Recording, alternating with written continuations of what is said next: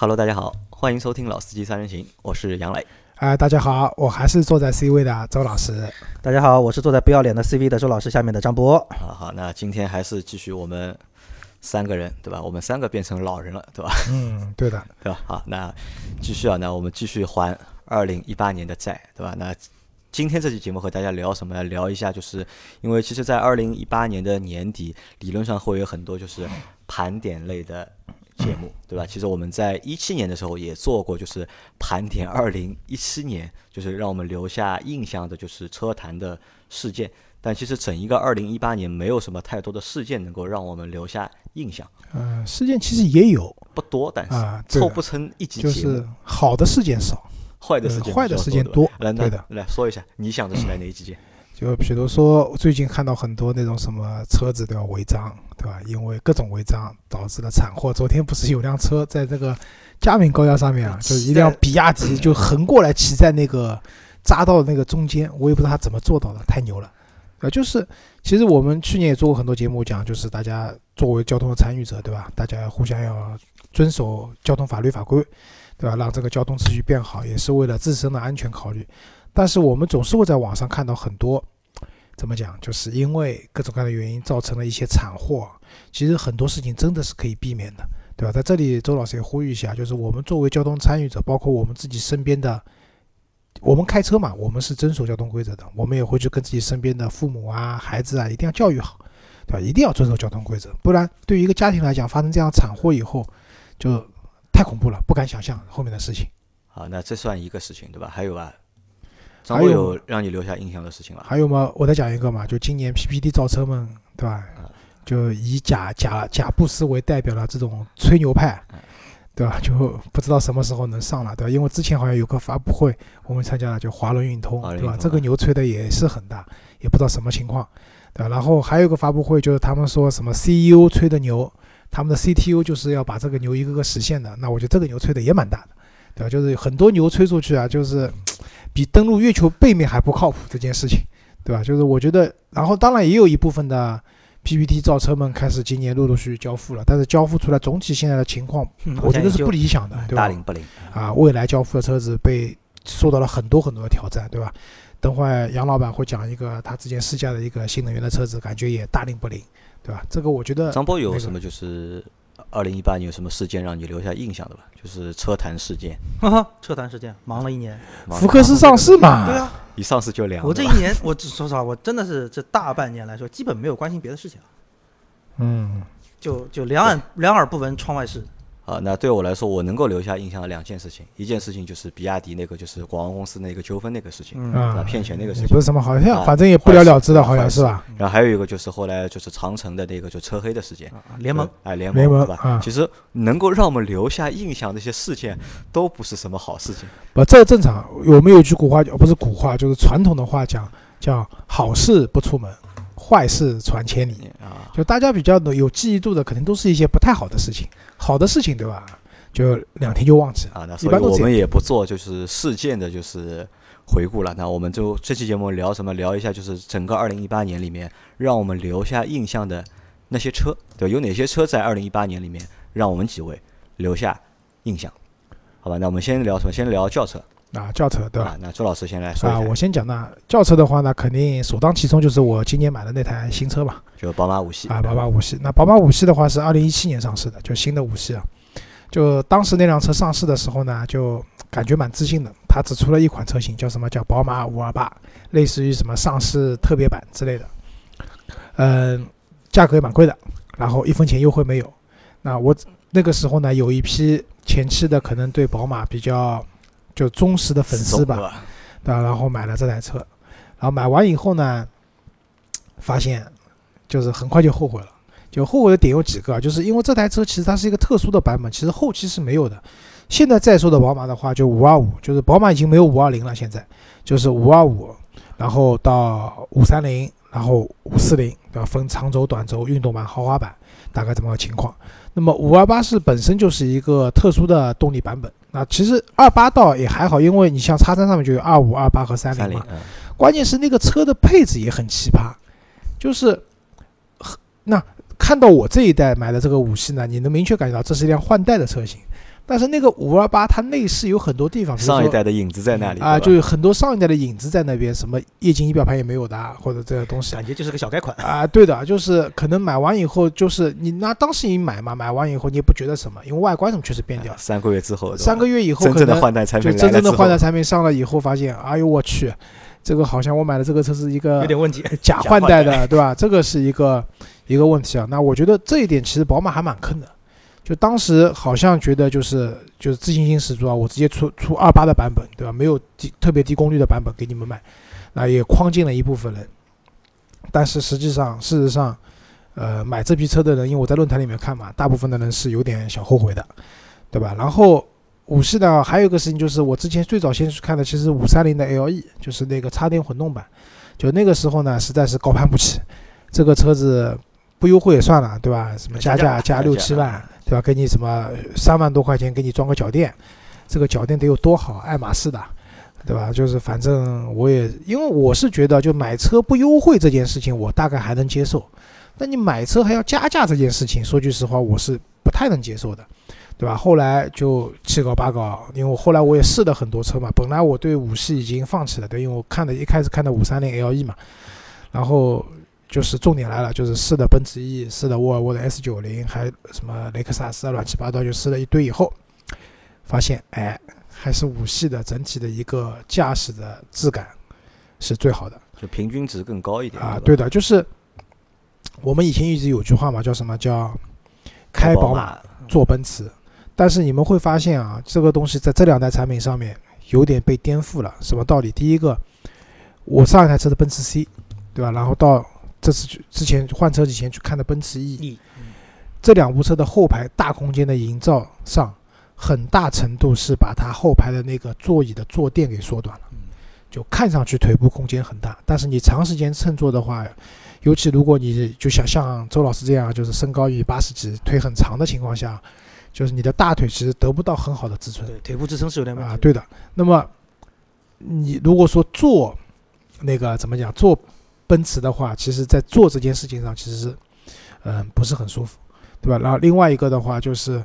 因为我当时我看的是一三百的版本嘛，就是官方报价也是五十万多的，然后宝马的我后来买的五三零，其实官方报价也是五十万多的情况下，我这台车是 Napa 的真皮，而且我负责任讲，这台 Napa 真皮绝对比 ES 八上面那个 Napa 做的好很多，对吧？就它的舒适度啊、豪华度啊各方面做的好很多。但是你看奔驰 E 的话，诶，五十多万的车，仿皮，环保嘛，对吧？人造革啊，对。销售就这样讲的，他跟我说：“周先生啊，这个车子为什么是用仿皮呢？我跟你讲，是因为我们爱护小动物国际大趋势啊，爱护小动物，对吧？我们环保没有买卖就没有杀害啊，没有买卖没有杀害。可是你们知道，这个牛就有这么样一批牛，它被生出来以后就是要干这件事情的，对吧？如果你没有买卖了，养牛的农民怎么办？对吧？其实这也是个问题。那么，但但是有个不清楚的他他说，但是我们的方向盘是真皮的。”那我说，那你环保就环保到底嘛，方向盘的真皮也不要啦，弄个塑料的？弄个塑料的我也能接受的，对吧？无所谓，对吧？当当然这些东西还不是最主要的，最主要的是因为我开了新一代的奔驰 E，整个底盘的这种感觉感觉松散，在过弯各方面的情况下，我觉得是不如这一代五系的，而且这一代五系有个很大特点是说，它保留了宝马在驾驶上的一些传统的优势项目以后。它的内饰的营造上面，其实它做的还是比之前有很大的进步的，高级很多。因为是，因为我以前啊，就杨老师知道，其实我以前对宝马一直很喜欢的，但是我之所以之前没有买三十二，买了奔驰 C 的原因，是因为我发现，哎呀，宝马这个内饰啊，这个好像感觉不不符合我的审美了。我觉得奔驰 C 的内饰好漂亮啊，不是不符合你的审美。是不符合你的档次，应该是啊，不符合我档次，好吧，谢谢啊。那么在这样的情况下，我后来选了当时呃也蛮巧的，我买奔驰 C 也是上市第二年买的，就是第一年一般上市我都不买的，观望一下，对吧？然后第二年买了，那买完以后呢，就是对比我现在这辆车以后，我们会发现啊，就是关于工厂这件事情，北奔就北京奔驰啊，这个工厂的品控质量能力啊，说句实话蛮差的。可车子小毛病一堆，对吧？BBA 里面算排在最后一名啊。除去杨老师给我车上开光烫的那个香烟洞以外啊，就其他的毛病也蛮多的。所以就在我们上一期做的那个销量里面，北奔是仅仅领先于长安福特的，你这两个品控基本上就差不多。啊，是这么意思对吧啊。你哦，我觉得有可能长安福特你们新福克斯的品控比它做的还好一点，也有可能的。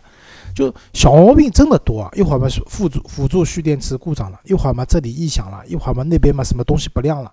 就这个是在我以前比亚迪车上发生的事情，但是在这辆车上也会发生这个问题，对吧？那么回过来讲，就是我们讲就是，其实大家会比较介意说买奔驰的时候，大家会觉得说尽可能买进口的，就感觉北奔国产的车子不是很靠谱。但你们有没有发现个问题？其实，在买宝马的时候，大家不是很纠结买进口还是买国产的。对的，是因为宝马的铁狮那个工厂啊，确实是 global 水平就是比较领先的。那么加上接下来好像宝马说要百分之一百回购他们的股份了嘛，就是以前前我们现在叫华晨宝马，以后叫宝马华晨嘛，对吧？所以其实宝马在国产的这个品控上面做的也确实不错。那至少我这辆车开下来到目前为止，呃，各方面就是没有什么特别大的问题，对吧？然后回到刚才讲的这个内饰的豪华度的营造，那么一个是纳帕的真皮，当时我是很看重的，对吧？然后我这辆车当时选装了手势控制，加上后排的座椅加热。那其实这两天天冷了，我觉得这个座椅加热好东西啊，嗯，对吧？后排我丈母娘坐上去，然后一摁，哦，乐了啊，老人家高兴啊，对吧？我觉得这三千块钱花了值的。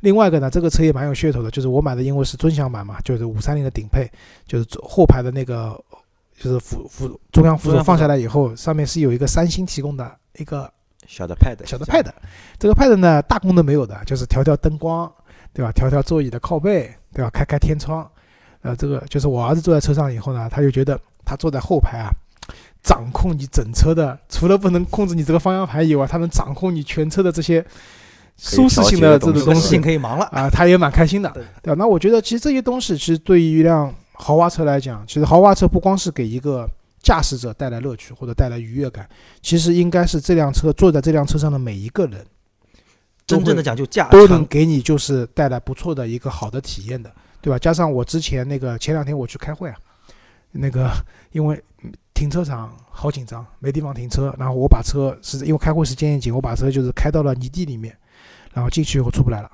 就是两个后轮完全陷陷在泥里面，完全出不来了。然后我给那个宝马救援，就是宝马救援打了一个电话，就反正车上有车载的嘛，打个电话。然后它的 APP 上可以实时发送你的现在车辆的位置，然后对方询问了一个简单的情况以后，蛮快的，大概二十分钟不到，二十分钟左右吧，那个拖车就到了，然后拖车把我把车拖出去，然后我跟那个拖车师傅讲，你先不要冲，我现在还在泥里面，让我先开下去，万一开到一半又陷掉了，然后整个过程呃就是拖车的师傅啊、服务啊各方面都挺好的，关键是免费免费的啊对的那我免费的道路救援啊，对的，那我觉得一下子觉得说，哦，我买这辆车花那么多钱，还是蛮值得的。那总体来说，就是我我其实也讲，就当时我现在有点后悔的是什么？就当时我应该咬咬牙再多十万块钱去上五四零的，因为总觉得现在的四缸的发动机总体来说其实动力不差的啊，你想要那个三点零 T 啊。对吧？我想要那个六缸宝马的直列六缸发动机，这个是这是一个这是个遗憾。但是呢，总体来说，就为什么一开始就讲这辆车，我对这辆车的满意度还是非常高的。啊因为啊，就是在整个二零一八年里面，只有周老师一个人买了两台新车，对吧？我和张波，对吧？我们都没有买车，嗯，那所以就是我们买的那台车肯定是留下的就是最深刻的一个啊，对的。印象。好，那轮到张波，张波你来说一台就是二零一八年让你留下印象的轿车，我印象最深的车是别克的英朗。别克的英朗。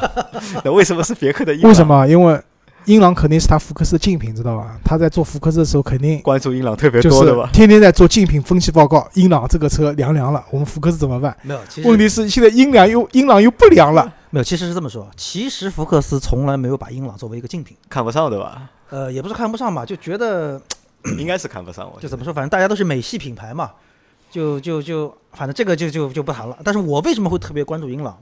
首先第一重点，它是单缸，它今年是三缸。然后当我知道福克斯是三缸之后，那因为其实从一七年、一六年就早几年开始，大家对三缸这个事情就已经很敏感了。那福克斯三缸上来之后，那我也很希望知道说这个车在市场上的接受度到底怎么样，大家对这个车的评价到底怎么样。然后随着我们这个节目每个月的销量出来之后，就凉了，凉的很彻底，而且在当时那个情况朗这个车其实就是这一次换代，就是在换代完成后的就是半年里面啊，大跌所有人的眼睛。对，对吧？本来它是一台就是热销车型，对吧？你每个月就是至少能够挤进前五的一个排行一，个主销的车型，但是换代之后，开始就是一个月卖的比一个月少，一个月卖的比一个月少。本来一台就是一个月能够卖两三万的车，变成一个月只能卖八千台、九千台的车。而且因为什么？因为就是当时其实在，在在做福克斯的时候，其实我跟那个做英朗那个团队也聊过，也很头疼这个事情，就是三缸这个东西到底怎么讲，我该怎么去阐述这个三缸机抖还是不抖，去阐述这个性能等等各方面问题。其实大家想了很多办法，做了很多事情，发现效果依然没有，不见效，然后销量依然在往下走，然后突然某一天。销量慢慢的止跌回升了，你看原因是什么？哦，跌价了。然后到我们上一期做的十一月份盘点的销量的时候，那个销量已经是一万四千多台了。对，排到了第五名吧。对，一万四千多台的销量，对于对于一辆应该可以说是奇不止啊应该不止将近三万台，将近三万台是三万台吗？我怎么记了个一万四千多？三万台，看一下数据，三万是吧？就是，就真的这个这个这个起死回生这四个字啊，有剧情的对吧？里面就是用在英朗这个上面，我我是所以怎么说，就是其实，在早两个月的时候，我们在做福克斯的时候，我们也在说一个事情，到底是不是真的三缸的接受度这么差，还是说，因为你这个级别的车在这里摆着，三缸可能更多的变成了一种大家去犹豫或者说去讨价还价的这么一个理由。那归根结底是什么？归根结底并不是说我这个车的动态表现或者我的整个 NVH 到底有多好或者有多差，而是说你这个心理预期的价位，在市场上的心理预期价位有没有达到？那我觉得英朗至少说在目前为止来看，算是上演了一出逆袭的这么一出大戏，算是年度大戏了。那因为紧接下来，其实福克斯也是同样的问题。福克斯从十一月份上市以来，销量到现在其实卖的也不好。那我们也也一直在说，呃，福克斯的产品产品力没有太大问题，呃，空间比原来大了很多，配置好像也还不错。那到底是为什么？所以我是为什么说我今年一八年的一个一个很难忘的一个车型是英朗，就是因为说它可能现在在走的一条路，很有可能我不知道将来会不会是福克斯要走的路，或者说类似于这样的三缸的这个 A 级车，会不会将来也是同样的一个问题？那我是觉得说，英朗的这次一个一个逆袭吧，或者说绝地反击吧，其实也是给主机厂一个很好的一个教材在前面摆着，就是不管是你的产品、你的售价、你的怎么样，我们不要老是习惯于说，哎，我的车还不错。其实就像周老师前面说一句话，就是，呃，我忘了是这一期节目还是上上期节目说的，就是很多产品在那里摆着。中国现在汽车的这个消费者很成熟了，这个市场没有那么好忽悠了。当你觉得自己产品力还不错的时候，不要仅仅只看到自己的品牌、自己的产品，放眼一下其他的品牌，看一下人家做的事情，看一下人家做的销量，来给自己有一点参考的意义。那我觉得，所以为什么是这个是我对他印象深的？那其实我对英朗这台车印象也蛮深的，就我的印象是源于什么两个点，一个点呢就是作为一台就是热销的车型，对吧？你一下子换代之后卖的不好了，对吧？这个其实是失败的嘛，对吧？理论上说是失败的，这个我们呢会我会有一种就是看笑话的这种成分，那么在里面去观察这个车的走势到底怎么样，这是原因一有印象。原因二是什么呢？就是是我们因为每个星期我们每个月我们都会有就是销量排行的节目，对吧？那销量排行节目里，如果单念数据的话，很无聊嘛。如果你这个车每个月都是卖这些，我们没东西说了，对吧？只有你上上下下之后，对吧？我们有故事可以说。那这个也是让我能够留下印象，啊，英朗是你留下印象，那我来说一台我留下印象的就是轿车，新福克斯。那这个新福克斯为什么就是张波没有聊这台？就是张波，你为什么没有把新福克斯作为你二零一八年里面留下印象的车？呃，其实说句实在话，就是说，新福克斯对我来说，撇开我现在做福特这个、啊这个角度来说，不是说印象不深，腻了对吧？但是真的不如英朗给我的这种这种心理的起伏，反差那么大这个市场起伏这么大，这么强烈，至少他现在还看不到。啊！因为我为什么对新福克斯印象比较深呢？因为这台车首先是等它这个就是换代，其实等了很多年。很长时间。因为我记得我的第一次的长途驾驶，第一台车就是福克斯，因为其实我对这个车还蛮有印象的，因为我妹妹当时就买的这个车嘛，而我很多朋友都买的这个车，我其实还蛮喜欢这台车的。我觉得这台车蛮好看的，就是和目前这些主流热销的车型相比呢，就是福克斯这个车的最大的一个特点是什么呢？和那些热销的车型。有不一样的地方就在于那个车看上去更有个性一点，对，或者更年轻一点，竖条大尾对吧？就不像就是我们现在看到朗逸也好啊，轩逸也好啊，卡罗就看上去 太没有感觉了，你知道吧？所以对那个车还蛮期待的，我很想看一下，就是它换代之后它的一个实际的表现到底怎么样。这是第一个原因。第二个原因呢，是因为我们每期录节目，我们人到了之后，对吧？大家都要先聊一聊家常啊，聊聊工作啊，对吧？那张波每次来，对吧，都要吐槽一下。对，每次来都要吐槽一下，因为这个事情把张波折磨的也蛮厉害的。为什么鸽子王，对吧？为什么张波是鸽子王，对吧？鸽子王的来源或者鸽子王的这个原因是和新福克斯，对的，是有关的。那这是鸽子的胸口贴了一个硕大的福特的 logo，这是第二个点。那第三个点呢，就是其实和张波是前面说英朗对他留下印象是有一点相似的原因，就是这个车其实是。有两个故事的版本可以去看、去期待嘛，对吧？要么就是彻底凉，如果福克斯都凉的话，那整个福特在中国基本上就凉了，对吧？如果它能够逆袭，也不叫逆袭，就是能够就是有起色，能够有起色，对吧？能够一下子就是回到或者挤进销量排行的前十的话，啊，那又是一个就是新的一个励志的故事，又是个传奇。那可能就是我，所以我对就是新福克斯是。留下印象的那还我们还对轿哪哪几辆轿车有印象？老周还有吧？雷克萨斯的那个新的 ES，雷克萨斯新的 ES 对吧？也是一台就是我们几位觉得就是一直很有争议的一台车。因为因为是这样，就是身边呢有朋友买那个雷克萨斯这个车子啊，就是老的 ES 也有，新的 ES 也有。其实从过往来讲，我是对这台车挺看不上的。就为什么？因为其实我一直蛮喜欢，就是雷克萨斯这个品牌的，源于喜欢看港剧，就是有段时间港剧里面这个好多都是雷克萨斯车子。那么雷克萨斯那个时候在国内卖的教程，你想有哪些？RS 对吧？RS 呢？那个时候上市的时候，我也去参加上市会，那个时候，呃，不也不叫上市会吧，就试驾会吧。然后他那个时候在上赛道，硬要跟别人宝马比，对吧？然后其实他就是。他那台车就是开创了，就这个级别的车子，就前后胎是二四五，前胎是二二五的。就现在可能后胎比前胎宽的车比较多，那个年代少。就这个车其实还是说白了，对车身的调教不够有信心嘛，就通过加宽轮胎去那个。而且它是当时 i 三百是三点零 V 六发动机，硬去对标人家二点五的三二五，对吧？就是，但是呢，总体来说，我觉得那辆车还是一个蛮有乐趣的车子。然后像 GS 是我一款很喜欢的车子，对吧？就是宝马五系这个级别的。但是唯独 ES 呢，我总是觉得啊，虽然你说它是换换标的一个凯美瑞，这样讲可能不太完全的合适。为什么？因为毕竟雷克萨斯工厂就是说对这个车的一个品控啊，各方面啊，其实高于丰田的嘛，高于丰田的标的车子的。但是确实也是就是同平台的这个车子嘛，对吧？所以一直都看不太上这个车子。就觉得它卖的虚高，这个价格，呃，就价格可能有点高，对吧？雷克萨斯的服务好或者怎么样，可能品控好，但是不值这么多钱嘛。但是这个印象到了这一代的上市以后，我觉得是有些改变的。那第一个是因为，呃，新新的 ES 起步的价格其实是便宜的嘛，它二十八万多好像就起起售了。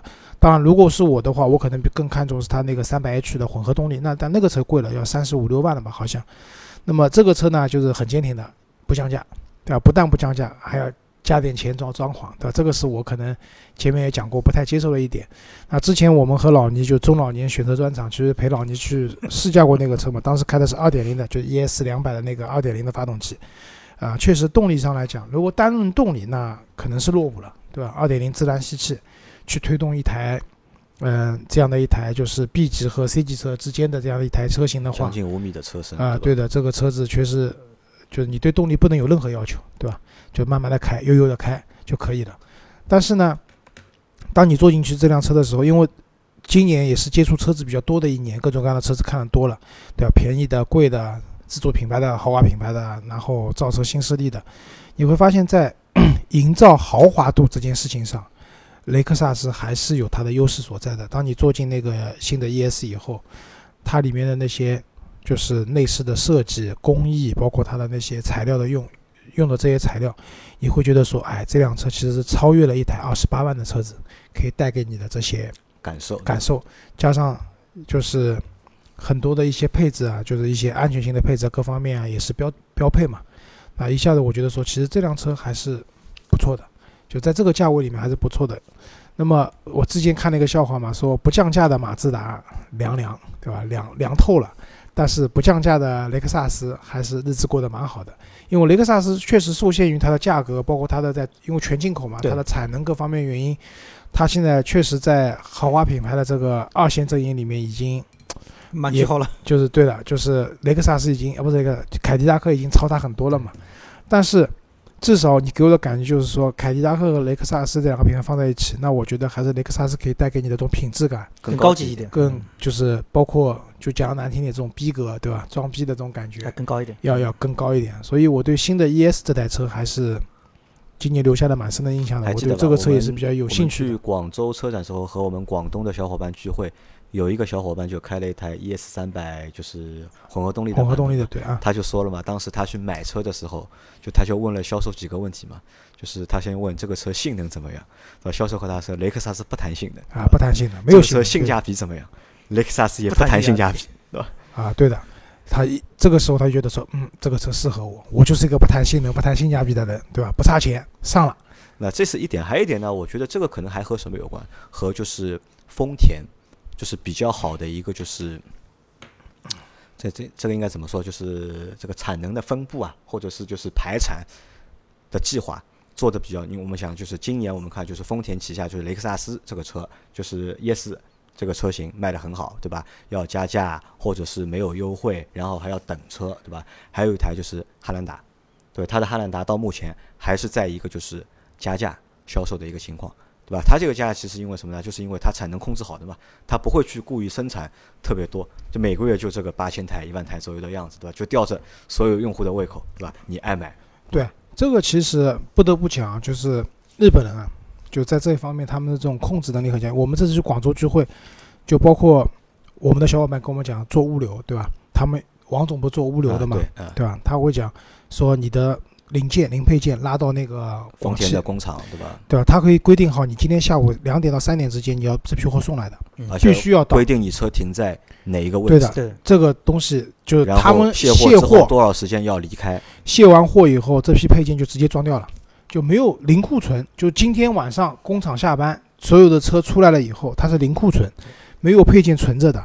其实听上去这件事情好像不是很难，但其实对于整个庞大的生产体系来讲，非常难。啊，这个不是什么所谓的物联网啊，什么东西啊，就是可以轻易做到了。这个真的是很多年的管理经验，让你这个东西可以在非常有序的、节约成本的这样角度下去运转，这是非常重要的。对，而且它这个已经不光是说我一个品牌、一个厂的生产计划的问题，是我协调整个生产链对整个供应链链条上面的嗯所有的生产计划、物流、配送等等，这个确实是很难的事情啊。啊，好好，那前面我们说的都是轿车轿车，啊那我们来谈几台 SUV 吧。，SUV 让张波先来吧张。波先来啊，SUV SUV 一八年印象最深的那只有奔驰 G，只有奔驰 G，只有奔驰 G 因为你心里只有这台车，对吧？而且关键是什么？就是说，呢第一确实是啊，G 是我的这个梦想啊，这是一。二一个这一代的奔驰 G 其实跟应该说是一台既相同又完全不同的奔驰 G。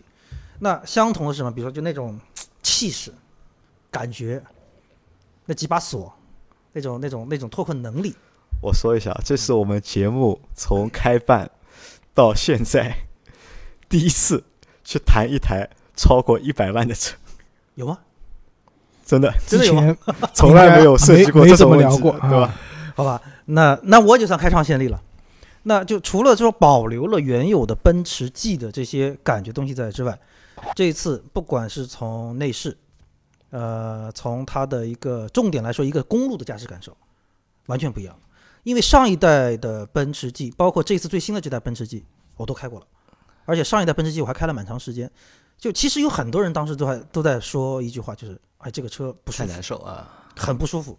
尤其呢，你比如因为我呃，比如说那时候在在在济南的时候嘛，就是可能路也比较堵啊，经十路上面路又比较堵，所以开这个车各方面的感觉就很多人觉得不舒服，但是我当时觉得很舒服，因为梦想嘛，梦想有的时候会掩盖掉很多东西，但是你也不得不承认，确实的公路驾驶感受不是很好。但是这一代的奔驰 G，这点上是已经完全不同了。就在前一代就是什么情况？就是在我们买不起的情况下，又很喜欢它，但至少还能找些它的缺点，对吧？说不买它的一个原因，对吧。但是换代之后，换代之后，我只能跟自己说，你除了存钱，没有第二条路了。换代以后，其实这个车有个很明显的缺点，啊，贵啊。哦，那个，所以就是只那是我的问题，那不是他的问题。对，这个就是问，对于我们三个都是问题啊。这个太贵的问题。对，这这就是我的问题，穷是你的问题，这不是奔驰 G 的问题啊。等会周老师就讲一辆，对吧？大家咬咬牙还是可以上的车子。那张波，你算一下，就是你估计啊，就是你这个车就大 G，你的梦想嘛，就在你有生之年，你会去买这个车吗？其实我说句实在话，如果要买，我现在就能买。啊，这个 flag 又被他立起来了。但是因为是什么呢？就是那毕竟说人过日子啊，就是梦想这个东西啊，我可能已经过了二十郎当岁，就是为了梦想可以不惜一切。那我现在毕竟说到了四十多岁的年纪，就是我还是要去考虑很多，呃，今后的未来的，甚至说以后的养老院到底住在哪，我也要考虑。那所以从这个角度上来说呢，有些钱可能还没有到说一定要花的时候呢，还是放一放。你养老院那个呀，我家那个天台，到时候我给你搭个阳光房。你说是这么说，到时候你又不理我了啊？不会的，你们那地方停 G 很讨厌的，你们的车位太太太那个。所以说从这个角度上来说呢，为什么就其实说。早呃早两年，我如果要买 G，就已经买了。但其实当时我真的买 G 是有犹豫的，在哪里？就是一个是价格，另外一个就是它其实因为我因为其实作为大多数人来说都知道我可能是一个说散人，愿意开车出去野或怎么样。但是我们可以去想一想，大部分车主的绝大部分时间，这辆车是在市区里通行的，或者在高速上行驶的。那对于我来说，这种占的绝大部分用车时间的用车感受，如果不是太好的话，再加上这么贵。所以这还是你的问题，也给了我自己一个，就是不买它的装逼的一个理由嘛。向我学习嘛，对吧？大 G 这个车子可以停，平时停着的，对吧？买辆 smart 通勤就可以了嘛。那我就肯定买北汽新能源了。啊，对，是吧？多好啊！不要买朗逸新能源，上了吗？快了，你这个广告做的，哎呀，太漂亮了。所以那到这一代之后，那其实说我从年头蛮早，就是那个时候就开始知道这个车。试驾报告就一点一点开始露出来之后，包括说慢慢中后期的就大量的试驾出来了，不光是媒体的，包括很多车主的也出来了。然后到国内有了，然后到我自己终于好不容易摸了那一把之后，就真的就像就像刚才那个说的，现在的唯一的问题就是我了。一是能不能下决心，二这这一两年能不能再挣到足够的钱。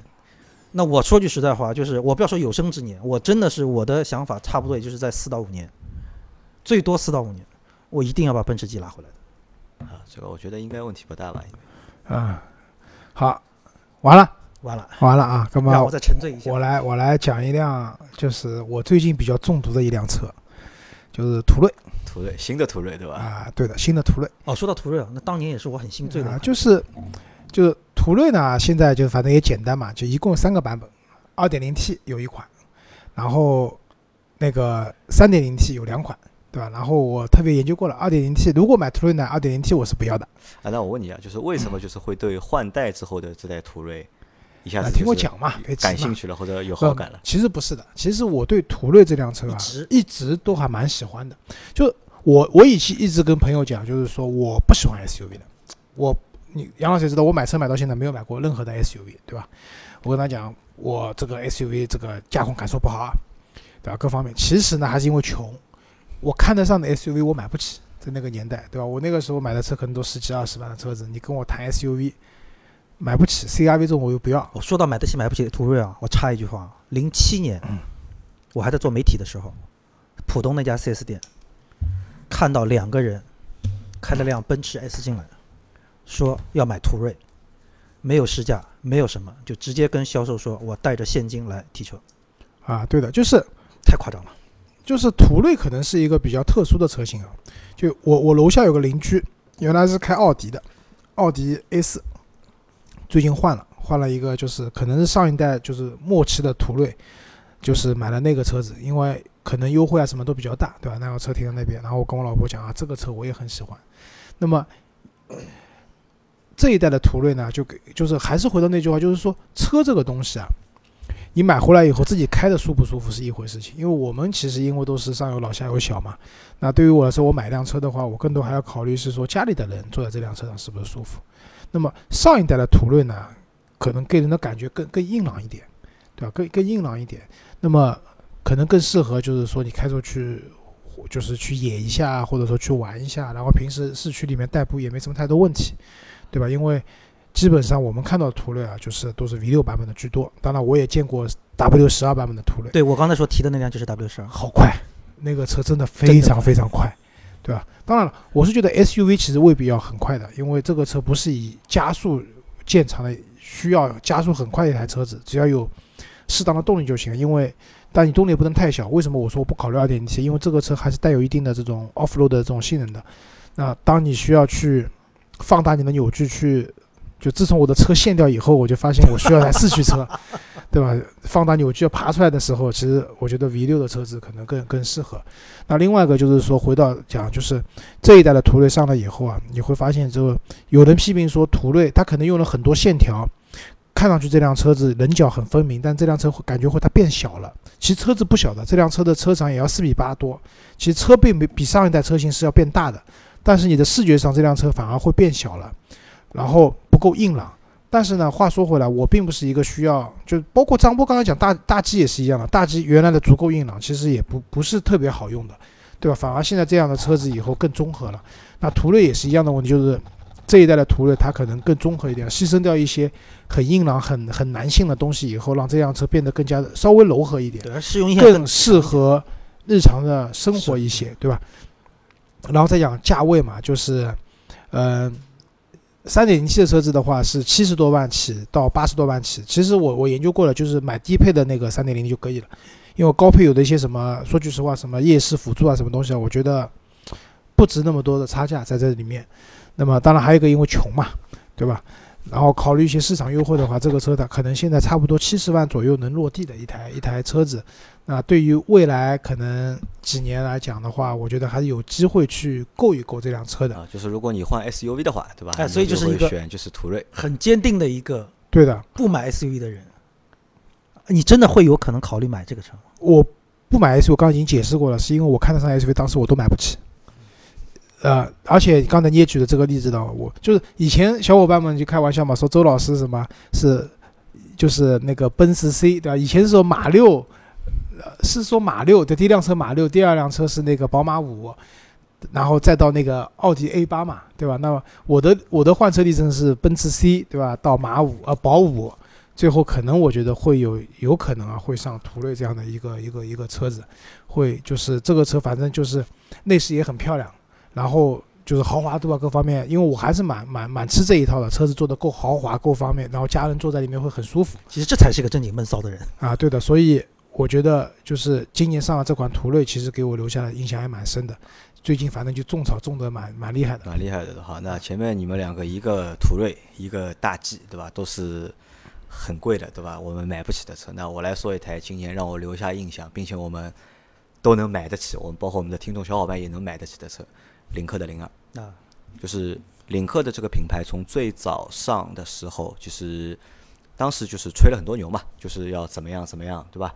因为当时上我们也做过同样的节目，我们说过介绍过领克，也介绍过魏派，因为那两个品牌当时算是中国就是自主品牌里面的一个高级品牌，升级战嘛都是在。但是随着就是一年多，将近两年的时间过去之后，就是魏派的车，我们其实很早我们就去体验过。但领克一直没有去体验，因为为什么没有去体验领克？就是魏派留下印象不好，或者是不深刻。那我会觉得这两个东西可能差不多的。但由于节目需要，对吧？我们去试驾了，就是领克的零二和零三。但开了那台车之后，就是一下子就让我觉得，哦，怎么一个自主品牌可以把车做的超过我的预期那么多？啊，这里我插播一下，就是其实当时我跟杨磊有争论过个问题，就是杨磊一直觉得领克零一贵，对吧？对。我说领克零一不贵，就我们当时这个问题争论了蛮久的，直到有一天我去试驾领克零一，我回来跟他讲，这个车真的不太贵，为什么？就是它的行驶质感，包括它的车机系统各方面东西，其实是真的是超过我们对一个自主品牌做出来的车子该有的这种印象，是超越的，因为当时我们去试驾的时候，我是和老倪还有冰冰我们三个人去的嘛。就是老倪开完那台车之后，就和我说：“哎，真的想不到，对吧？一台自主品牌车，对吧？不管是设计也好，内饰也好，驾驶感受也好，配置也好，可以做的就是把要求提得非常高。那这个好好在哪里？我觉得并不是说他真的把一个东西做到了极致或者做到了多高分，而是他把这个产品的要求、自我的要求提高到了一个。”普通自主品牌就是没有达到过的那个高度，那可能这个是什么？就是让我留下了就是比较深的一个印象。那如果我我要买的话，那如果本来我们本来考虑是在我本来考在十二月里面可能会再去买一台车，但是由于后来因为牌照的问题嘛就没有买。如果当时如果买的话，那领克零二这台车，那是我比较想去买的，因为我有一点和老周是有点像的，就是我也不太喜欢就是 SUV 的。车型，因为我觉得那个车就是 SUV，我觉得没什什么就是太多的一个好处，对吧？我又不越野，对吧？我就城市内通勤，其实开轿车的话会更方便一点。但是试了领克零二之后，那其实这个是有冲动的，是。就我问个问题啊，零二的话，你买的话，你肯定会买配置比较高的版本吧？呃，我会买一个就是三缸的，就一点五 T。一点五 T 的高配是吧？那为什么这个时候其实差不了多少钱？为什么不买零一呢？呃，不喜欢零一那个样子，啊，你觉得零二的样子可能更更符合？就是因为之前零一的话，我觉得零一那个样子其实稍微有点奇怪，就像个大蛤蟆，对吧？但是零二的话，我觉得就是这个样子才是一个就是领克的精髓，就我认为就是领克设计的一个精髓，应该就是体现在它的就是零二上面，就那个样子，我觉得就是非常的就是看上去蛮年轻啊，一是协调，二是就看上去很年轻。如果就是我要，因为现在年纪也大了嘛，对吧？如果我要追求一台就是。年纪轻的人的车的话，那我觉得零二这个车就绝对就是一个针对年轻用户设计的一个产品。那所以这台车就是在整个一八年里面，就是给我留下的印象是非常深的。而且沃尔沃的这台一点五 T 的三缸啊，就从账面上来看。数据很猛的，对，实际开下来怎么样？呃，不错，不错，对吧？但是，但现在只有一个疑问，因为我们我们那种试驾都是四 S 店试驾嘛，都是短途的嘛，也就你就开个十分钟到十五分钟，这路况其实也是相对来说也比较单一，对吧？这个车真正的一个就是长时间的一个驾驶的感受到底怎么样？这个我也不太清楚，这个也是就是有点疑问的，因为我就怕什么呢？就怕很多自主品牌呢，它可以把就是表面的东西、短暂体验的东西都 OK 的，漂亮，但是长期使用之后。一个东西产品的一个稳定性也好啊，体验也好啊，到底会怎么样？你你讲这个问题是需要考虑一下，因为领克最近有个出了个事情，就是就是他们那边啊，系统升级对吧？对的，系统升级就调了很多东西，在用户不知情的情况下，那怎么讲呢？这个东西，那我们就是光明点想，阳光点想，可能厂家为了优化，为了优化，对吧？那从阴暗点想的就是，其实之前买车的人都是小白鼠呀。厂家从你们的行驶数据里面发现问题，然后再给你们这些车去做一些调整。那这个东西的话，对于买新的品牌或者说新的车型来讲的话，可能都会遇到。啊，其实这个也是一个必然的东西嘛，因为你产品要升级换代，你要有更好的发展，一定要有实际的这个使用反馈数据。所以这个也是好。但是说句实话，大家如果买领克的话，周老师还是强烈推荐买十七万多版本的二点零 T 的领克零一，所有该有的好的配置都有了。然后两驱的二点零 T 开那个车我开过，就是行驶质感各方面肯定是完爆一点五 T 的，啊好，而且你也不用太担心后期会发生什么抖动啊这些东西，啊还是就是你是要求大家去买四缸嘛，对吧？就是不要，因为你买零二的四缸就真的没意思了，价格太贵了，太贵了，真的就是买零一的，没有没有必要了，对吧？好，那前面我们说的都是比较好的燃油车，对吧？那我来再来聊一台。新能源车，因为其实我们在整个一八年里面，你们也没有什么新能源车留下印象。那么最多就是老周退订了，就是 ES 八。其实老周退订 ES 八最大的原因，因为交不了车嘛，就是。因为当时我是基准版，一个是交不了车嘛，第二个因为当时作为媒体身份也去试驾那个车，我觉得对那个车是不满意的。不满意，对吧？啊，就不满意是价格不满意还是？不是价格啊，就是价格，我在定的时候就知道价格的呀。我就是整车的，比如说工艺上面对吧？车里面用了很多。豪华的，比如纳帕这些东西，但是你给它给人的感觉还是不够高级。我花五十万买台车，你的高级感不够，加上它的那个中控屏，就是新能源，就是新新新兴势力造车啊，能把中控屏做到那么难看呢？也确实很少，对吧？啊，我觉得你看人家那个小鹏，对吧？你坐进去，根据你的身高体重，对 对吧？就是根据你身高体重随便弄一下，就可以把你座位都调好了，对吧？就是这个，就是而且还有一个很重要的就是。未来在宣传这辆车的时候，他讲了很多很高级的东西，比如说它的什么 New Pilot，对吧？可以自动驾驶这些东西，其实根本都做不到的。啊，就是胃口吊的有点过啊，高了，就我对吧？就是让你透支了，就是用户对情怀这个东西？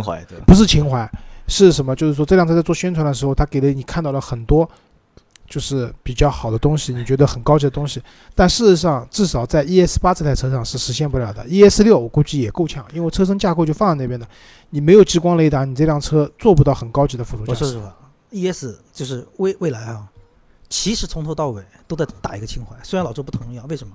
从所谓什么始发人什么啊，就对的，这几个人，用他们曾经的一些过往或者怎么样来预判一下他们的呃，来定位他们的眼光，然后来告诉大家他们眼光里出来的车会怎么样括利怎么样用就是他们身边的资源，对吧所？以我们期待一下接下来要出的理想制造吧。理想制造啊。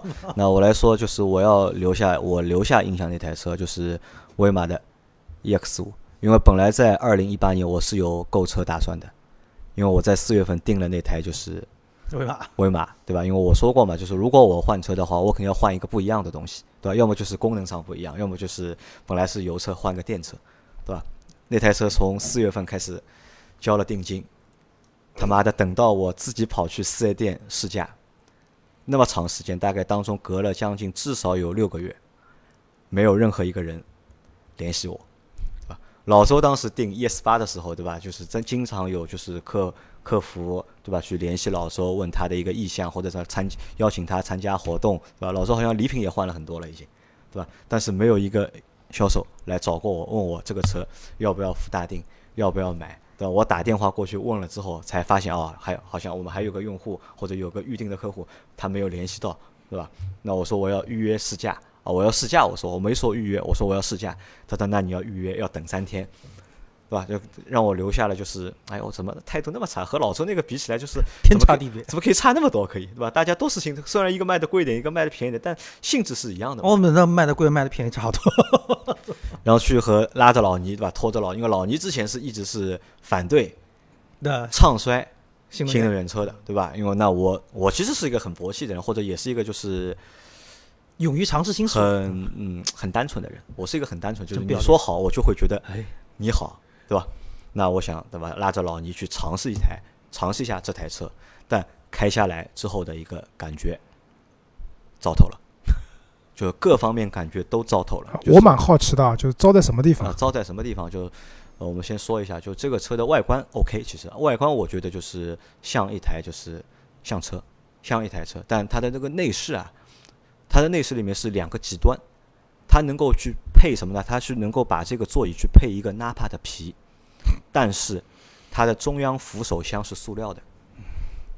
就你可以理解吧，就是它就是就明白？不协调，理解吧？就它它可以把一个座位的皮搞得很高级，拆了一个四万块钱车的中控台，但是对，但是扶手箱放上中，控也好，扶手箱也好，门两般的门就是侧门两边的面板也好，都是廉价感就是很强。十足，啊，这个是就感觉不协调。那这是一二，这台车开起来的一个感受好差，就油门的调节，包括刹车的调节，包括悬挂的调节都非常差。因为那天是那次去试驾，是因为急着想买，就是因为我觉得我那台宝骏七三零开的有点烦了，烦了，我想马上就是换车。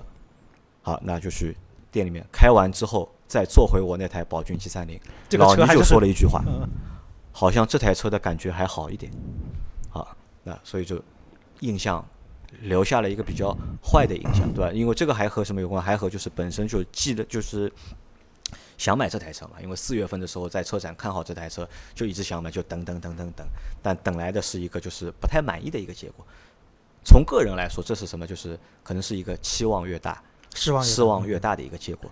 但从造车这件事情来上上面来看的话，这个可能又又符合什么一个就是一个规律啊，就是造车其实是一件非常复杂的事情，对吧？我们我本来就是一直没有把这件事情看得太重，但其实造车真的是一件很复杂的事情。可能做一个汽车自媒体比较简单，对吧，我们不需要去开所有的车，我们拿着话筒就能够乱说，对吧？能够说各种各样，说你好，说你不好。但是一台车你要把它造好，造的够用，造的就是符合用户的需求，这个其实是需要能力的，需要积累，需要底蕴，对吧？可能很多就是新兴的造车势力啊，他们都是没有这方面的积累，没有这方面的就是能力。那对他们来说，要造一台就是符合大众用户需求的车，其实是有难度的。是，嗯、我是觉得就是我们首先想清楚这个问题：你买一辆车，这辆车本质上是给你开的，对的，对吧？那么所有和驾驶相关的，比如说安全、驾驶的行驶的质感，对吧？包括车子的这种乘坐的空间，它的那个就是新兴势力这种电动机带给你的这个车子的这种，我是觉得一辆电动车你开起来，它越像一台传统的燃油车，这种感觉是越好的。对的，对吧？因为其实特斯拉的驾驶感受不是特别好，就太快了嘛。而且很多电动车都会把自己标榜的开的就可以非常快，因为电动机天生在加速上有优势，没什么好比的。但但是你在城市里面你需要那么快吗？还有一个，你开那么快，坐在你车上能真的舒服吗？呃不舒服的，对吧？那所以我觉得还是一个理性消费的问题。你把就打个比方讲，威马这个车十五万嘛，对吧？你花出去十五万以后，你会发现这辆车子你可能花了五万块钱买了它的电池，然后呢又花了五万块钱买了它的那些所谓的高科技的东西那关键没高科技，就这台啊，车对它就配置低的一塌糊涂。啊，就是那我们换个品牌啊，比如说就是现在有些就是小鹏对吧？它什么全景摄像头啊，什么东西啊，就看上去所谓的高科技的配置，你可能花了五万块钱买电池，花了三万块钱买电机，又花了五万块钱买了它里面那些高科技的配置，包括你讲的那些什么纳帕的真皮，都加进去了，然后让企业挣个两万块钱，对吧？好，这个是合理的，我觉得，但是这些钱没有用到刀口上，我觉得。对我毕竟买的是辆车，对这辆车在行驶上各方面，的一个如果给你的驾驶的感受体验、乘坐的体验，到底这台车值多少钱？对啊，对的，那可能这台车给你驾驶体验的这种感觉，它是和一台五万五万块钱钱的车子是差不多。差不多的。那这就是问题出来了，对吧？你买车到底是为了什么？是为了赶潮流，还是因为这个车里面有一个什么功能特别新奇？那我跟你讲，车上所有新奇的功能，你买回来以后，就像我那个车什么，停车的时候，我手机上可以看三百六十度车子外面的，看了两次以后也不看了呀，对吧？就所有这种所谓的新奇的功能，你其实会用到的概率三个月。之后，对吧？都没用了。，但是这辆车你天天在开，对，开的舒不舒服，这个是很重要的。所以这就有一种讲法嘛，说传统车企他们电动车还没有起来，一旦起来以后，那些新兴的势力啊，很要命啊，都都都都都容易凉。就举个最简单的例子，上汽，上汽的现在 EI 五，对吧？这些车子他们其实卖的也蛮好的。就上汽，就以前就是未来的李斌讲过嘛，他说。就是我们这个车造的质量很高的，保时捷的工厂都不如我们，怎么样，对吧？然后后来上汽的领导也讲了，李斌对吧？可以跟搞保讲保时捷，但是他绝对不会讲我我他的车造的比我们上汽的车造的好，对吧？这个话他说不出口的。那上汽也算一个传统的车企嘛，对吧？虽然还算自主品牌或怎么样，但是你可以看到他造的那些新能源的车子，就那个上次那个小伙伴来分享那个 Marvel X，对我相信他那个对这辆车总体来说就开下来还是满意度是比较高的，对吧？然后包括现在那个荣威的 EI 五，二零一九款上来了，就是价格变低了，续航里程提高了等等各方面。那其实告诉你们，就是在这个领域里面，新能源是个趋势，但是你造新能源，首先它是一台车，它不是一个玩具，对吧？所以大家在新能源领域里面的消费，也要就是不要去过多的看重一些比较虚的东西，你用不到的东西啊，更多的是说你要把钱花在刀口上面。买一台你正常去驾驶这辆车所用得到的东西。好，那这期节目啊，就是我们和大家分享了一下，就是在二零一八年让我们留下印象的车当中，有各种各样的印象，有好的印象，有坏的印象，对吧？那我们也希望就是大家在听完我们这期节目之后啊，可以给我们评论，把你们在二零一八年里面给你们留下印象的车列出来，并说一下原因，对吧？那到时候我会把这些东西再放到我们的节目里面来。嗯，好吧好的，那这期节目就到这里，感谢大家的收听，谢谢大家，拜谢谢拜拜拜。拜